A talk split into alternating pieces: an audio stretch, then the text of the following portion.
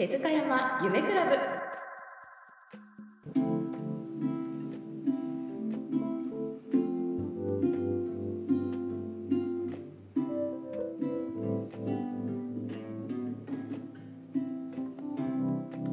暮らしに色を生かそうよ。この番組は30年後の幸せなまちづくりを目指す戸建てとリフォームの会社株式会社手塚山夢工房の提供でお送りします。株式会社手塚山夢工房は大阪の阪海電車姫松駅すぐリフォームや戸建ての相談会を受け付けております。ぜひ気軽にお越しください。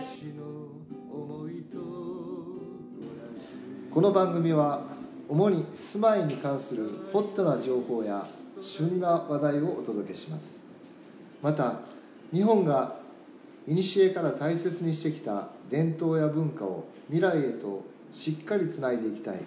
そんな思いも熱く語ってまいりたいと思います。第5回は手塚山夢工房のオフィス。手塚山スタジオで約2ヶ月間行ってきたカフェスタイルのイベントの報告と平成という一つの時代が終焉を迎える時何を思いどのように新しい時代を迎え進んでいくのかそんなこともお話ししたいと思います。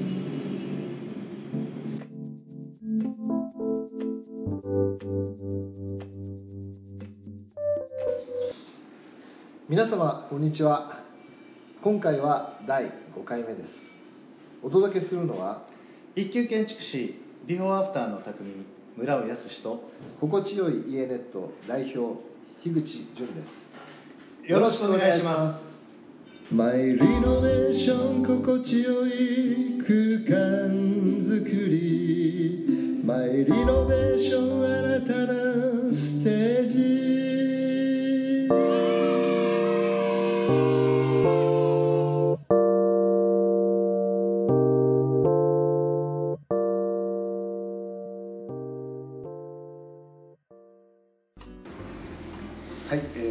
11月、12月でね、はい。この毎週土曜日、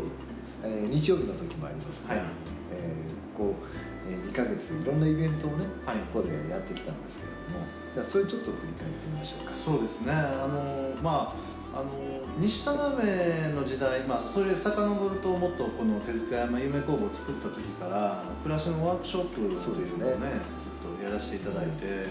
であの、まあ、やっぱりあの発信していくということがすごい大切だなと思って、まあ、その時々でこう自分のテーマになることをねずっとこうお話をしたわけなんですけれどもで、まあ、あのこの,、まあ、この手塚山に来て、えーもう一回ちょっとそこのところを、あのーまあ、原点に戻ってどんな話ができるのかということで、まあ、4つの、あの切り口で、まああのイベントを開催したんですね。はい。であの実はその、えー共通してるう言語がありまして、はい。あのカフェっていう一つの,、はい。あの言葉がありましてね。その、えーまああのまあ、一つ目が家づくりカフェっていうこと、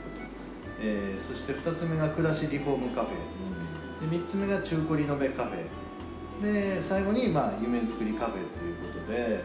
でまあなんていうかセミナーというよりは、えーこの、まあ、テーブルで、えーお茶を飲みながらやっぱりこうリラックスした雰囲気でまさにそのカフェでこうなんていうんですかね本当にリラックスして心を開いて喋ってるような、まあ、そんなあの場場作りみたいなことを考え、まあ、この全てのテーマにカフェっていうのをつけて、開催したということです。でまあ、家づくりカフェっていうのはあの、まあ、これずっとこう我々があの掲げてますあの大和の社というあの家ですねでこれはあの、まあ、年号も変わるんですけども平成の時代をあの幸せに、えー生きるためのお住まいっていうのはどういうものなのかっていうことを、えー考えて、まあ、それをあの発信していこう作り発信していこうということなんですけどもまだ本当にあの正直その完成形には至ってなくてまあ、あの まだまだこの発展途上の段階で、まあ、そこに何かあの新しいあのアイデアとかあのインスピレーションを得たいなということでこの家づくりカフェということを、まあ、あの開催させていただきました。であのまああのちょうどですねあの、まあ、このカフェにご参加いただいたあの整理整頓収納のね、はいえー佐々木さん真由美さんが来られた時に、えーあのこれ思ったのは実はその、えー彼女が考えてるその暮らしそれからその、うんまあえー活動っていうのはまさに僕らの大和の社と一緒だったんです。よね、でそれはあのそこであの暮らす人たちが幸せになるための住まいって何なのかっていう考えた時に、えー佐々木さんはねやはりこう、えー整理整頓してそのうんす物物との関係をね、うん。整えることによって、なるほどえーやはりこう、あのーまあ、運気が高まって幸せに近づいていく。と。で常にやっぱりそのお家にある空間をあの清めていくことが大切であるということで、えー全く一緒だったわけですね。ね、そうですよね。こうよく、ね、見えないところをこう整理していくと見えるところが整っていく。そう。ね、まさにそういうことなんです、ええ。確かあの時に僕すごい印象的に残ってる言葉としてね。その家の中での使う言葉あそうなんですよ、そうなんですよ。これもやはり綺麗なことを使うことによって、やはり浄化されていくっていうかねそうなんですよ。関係が良くなっていくと。か、うからね結局ね、あのー僕はね暮らしの中でやっぱり、あの例えばガーデニングをやってはる人っていうのは、常に そこに自然との出会いとか発見があるわけじゃないですか。でもそういうものに対してそれを、えー見てあの五感で感じてそれをこう言葉に発した時になんかそこのこう力っていうのを体の中に取り組めるんじゃないかなっていうふうに思うとだからなんかそのガーデニングっていうものはやはりこう自分たちの家族や自分自身をあのこう幸せにするための一つのですねあの、まあえーアクションで。それがまああのこう出来上がった時になんか素敵なデザインになってるなってまさにその人にね、はい。えーそこに暮らす人や、えー住まいにエネルギーを与えているようなことでそれをねやっぱりね言語化していくっていうのはすごい大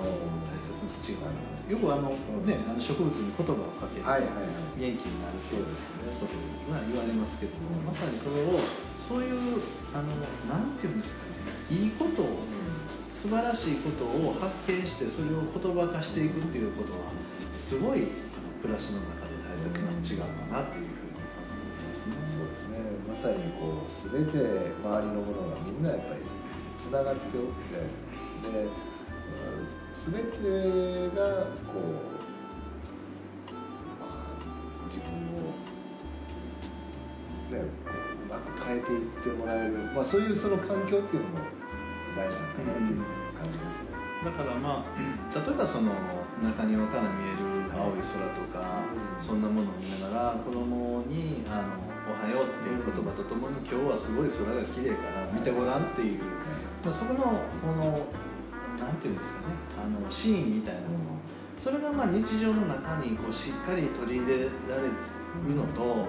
やっぱりこうまあ本当に時間がなくて忙しいから早く行きなさいって言ってこうって言ってるのとではやっぱりこう 心のねそのおあり方っていうのがやっぱり変わってくると思うので、まあ、もう本当にあの佐々木さんなんかおっしゃってたのはやっぱりそのなんていうんだろう素晴らしい家族とかあの家に行くと、まあ、そういう言葉のかけ方がいいんですそういう人たちっていうのはあの非常にこうあの豊かであの成功されてる人が多いんですって言ったところがすごく印象的でしたね。はいまあ、いろんなその、ね、あの家づくり暮らしリフォーム中そうですね。リノベ夢づくりとありましたけどなんか全部共通して結局なんかそんなその幸せづくりっていうか笑顔っていうかそういうその暮らし方っていうかね。なんかそんなところになんか全て共通のテーマがあったように思うんですけどこれがやっぱり来年もずっ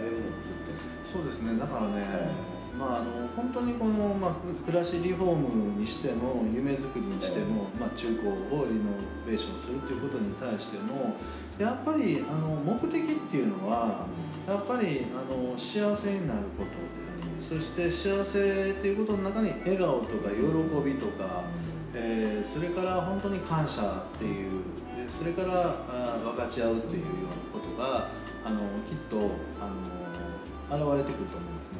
あの僕ずっとねこれ30年以上この仕事に関わってますけどもいい家に住んだ人ってみんなね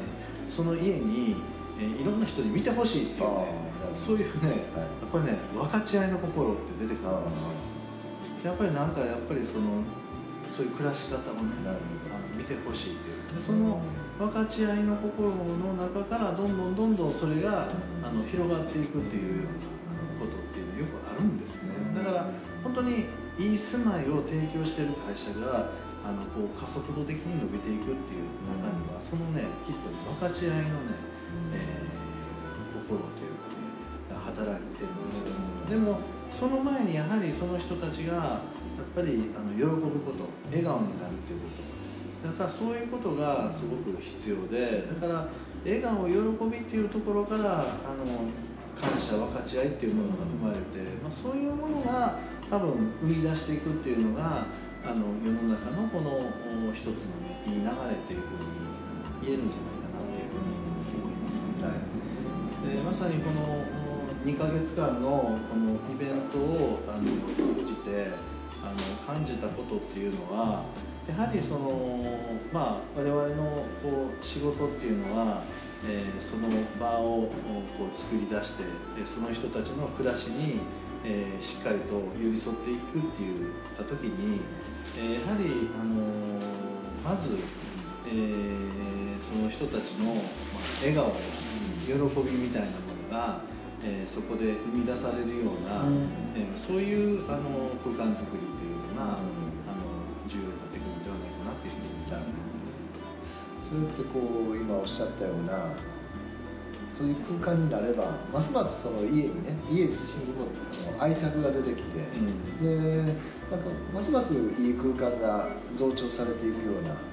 そんなね、ね、イメージを持つんですけど。そうですね。あのやはりその、まあ、喜びというものと不安というものやはりこれ両方ともねなんかこう、あのどんどんどんどん膨れ上がっていくと思うんですよね。だから喜びというものに対してそのフォーカスしてそれをやっぱりこうどんどんどんどん膨らませようとするのか、その不安というものの中でそのその中にこう覆われてしまうのかということで、やっぱりこうあの人生って大きく変わっていくと、ね、日々のことですからね、そうなんですだからだから家づくりっていうのはまさにその喜びを不安を解消して喜びを作り出すということがすごくあの重要になってきて、これはね多分家づくりだけじゃなくてねあの全てのこうあの仕事において今のテーマが違うかな。だから喜び笑いそして笑いがそこに生まれるっていうあのキーワードが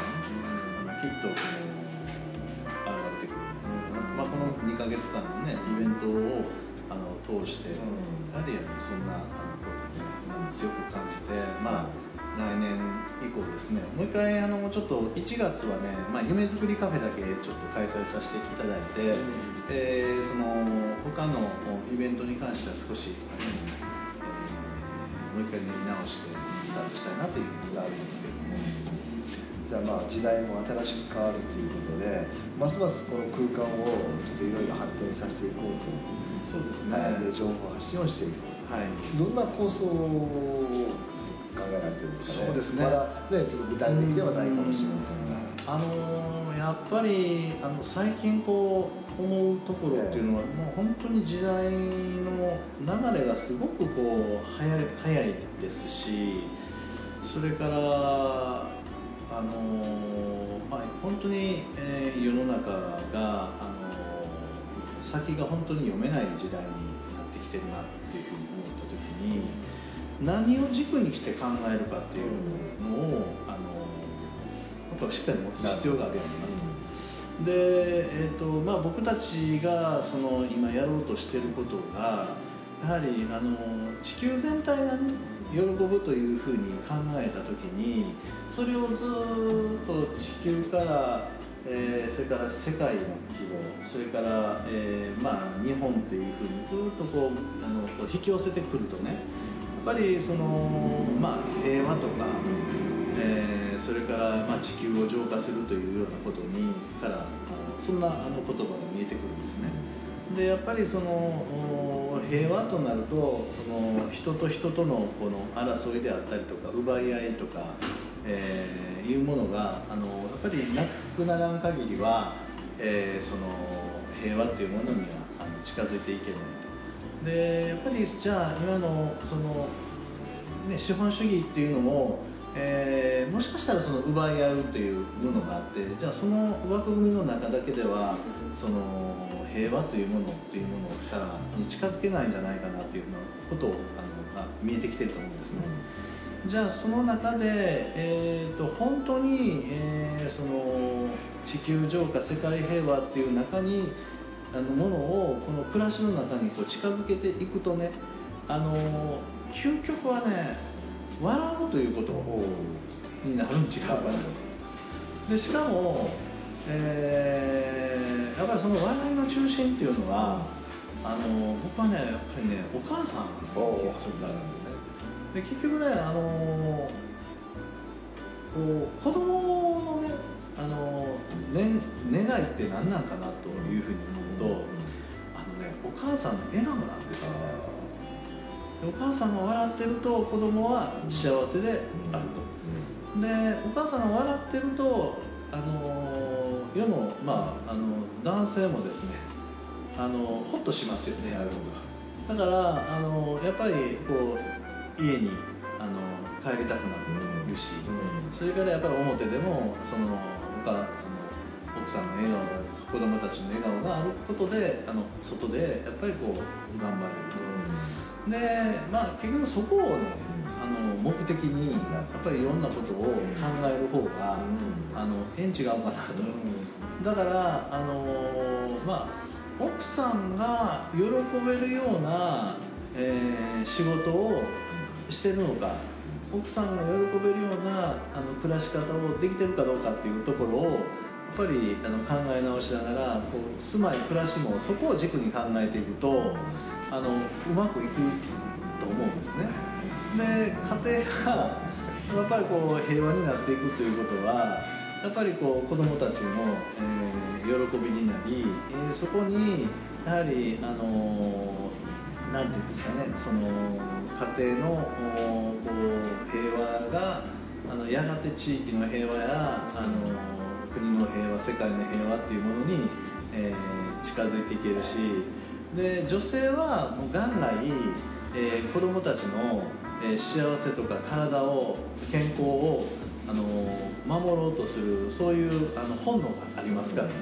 やっぱりこうあのそういう女性の母性の本来の力みたいなものをあの引き出しながらやっぱりこう家庭がどんどんどんどん良くなっていく。で地域が良くなっていくっていうなんかそんなところがねあの僕はあのテーマになっていく。でここの空間をやっぱりねあのまずあのお母さんが笑顔になる、はい、そして子供が笑顔になり、えー、お父さんが笑顔になる。で地域が笑顔になるっていうようなそんなあのこうコンセプトをあの持ちながら、えー、このスタジオはあのやはりこう笑顔が生み出される笑顔と喜びが生み出されるというふうにあのこう、えー、活動の軸を、えー、そこにあの持たしていきたいなというふうに、えー、思ってましてで、まあ、愛愛と調和そして、えー、喜びと感謝の分かち合いっていうところを、えーまあ、やはりこう基本の,、えー、その理念にしながらね、えー、ここに、えーまあ、お母さんが、笑えるような、えー、場作りを、まあ、それはあの住まいであったりとか、えー、そういうサロンであったりとか、えー、保育園であったりとか、えー、学童であったりとか子ども食堂であったりとかもしかしたらそういうゲストハウス的なものに、えー広がっていくかもしれない。やっぱりこの女性っていうものがやっぱりこの今の地球を、えー生み出したあの母体っていうふうに考えた時にその母体であるあの女性があの笑える喜べるっていう社会があのきっとそのこのすごく重要になってきている、まあ、それを目指した、あのこの手塚山夢工房、えーのこの手塚山スタジオっていうふうに、まあ、ここはね、そんなふうに来年はあの軸を固めたいなああ素晴らしいですね、まあ、家づくりもそれからここの、えー土台となる手塚山スタジオもね、はい。えーそしてこれからされるその保育事業も、全てテーマとしては、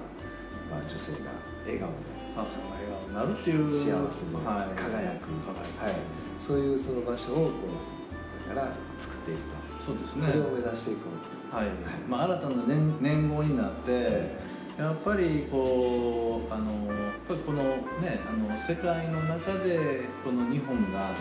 えー何かを担った時に、やっぱりまあ大調和っていうようなテーマがきっとあの出てくると思うんですね。でその大調和の、えーまあ、中心になるのが、えーまさにあの一人一人のえー女性でありその女性の、えーエネルギーっていうものがやはりこの家庭から地域そして、えー国地球に広がっていくっていうなんかそんなあのところが、えーすごくあの感じますのでね。なんかあの、まあ、その流れに、えー我々もしっかりとあのこうポジショニングして、えー活動をあのしていこうというふうにあの考えてます。イノベーション未来の幸せづくり淡いイノベーション絆が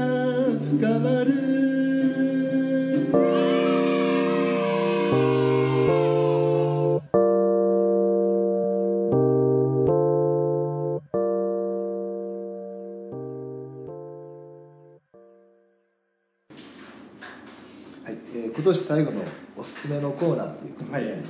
えー今回どうですか？あの今年最後を締めくくってこの歌のリクエストとして、そうですね、あのまあ、もう本当に今あのこ、こちらの方のスタジオに、ね、来てから、ずーっとあの第一のあーね素敵ですね。えーコンサートをさせていただいてるんですけどもね、もう11月、12月とね、もうとんでもないことが起こりましてね、11月にはね、感動して失神する人が出てね。でしたね。でね、あれねなんかあの聞くとこによるとそのやっぱりこう体の中の細胞がねすごいこうあの、まあ、よろ喜んだというか反応して、でもう体の中にこう熱がうわーこもってでその熱がうまくあの出なかった、うん。でちょっとこうバタッとねあの倒れられたんですけども、えー実はその後すごい急激に回復するんですよね。涙を流して。ででまあそのと見た時にあのこのこのね大地のための歌っていうのはすごい可能性というかね力を持ってるなと。で今回もあの実は12月のお22日の、え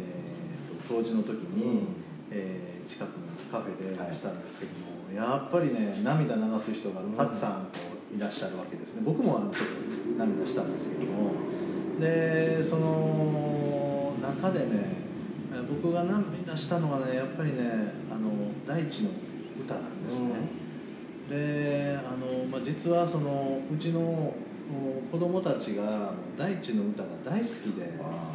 でいつも「ありがとう大地よよ」っていうのをねね言うんですよ、はい。これがねまさにその大地に対して「ありがとう」っていうふうにこう言えるっていうことがすごくあの嬉しくって、でまさにその、えー僕はもう母お母さんイコール大地っていうふうに置き換えたらいいと思うんですよだから地球の中心もお母さんであるっていうふうに思った時に子供たちが、えーそこに「ありがとう大地よ」っていう言葉を口ずさんだりとかそれが心の中にすしっかりと根付いた時にあのその母と子の関係みたいなものがあのしっかりと結びつくと。それがね多分あの生涯のその子どもたちの大きな力になるしでやはりこうあの地球というものが自分の母親であるというふうに感じてた時になんかもっと大きな、えー、地球上世界平和のあのエネルギーに力になっていくっていうふうに思いますのでねこの歌はきっとねそんな時代の大きなあの、まあ、素地を作ることになるんじゃないかなということで、えー、この「大地の歌を」を、えー、今年平成30年の「えー、最後の曲として皆さんに聴、いていただきたいなと思います。マイ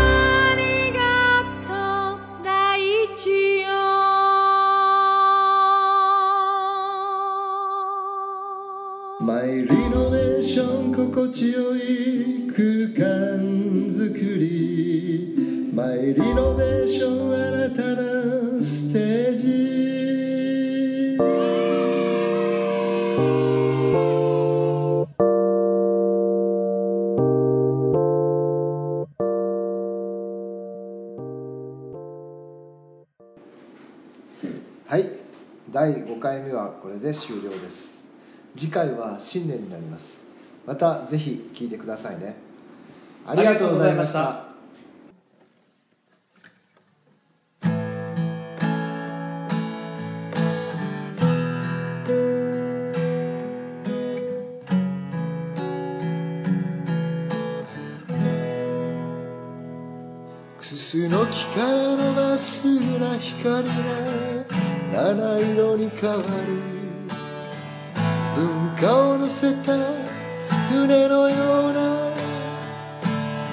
四つの本殿太鼓橋のお昼時柏で響く。ここの水が澄めば人も住みよくなる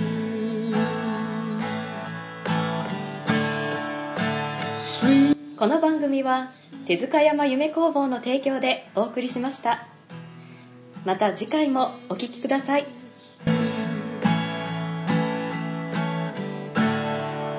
スイスイ大阪。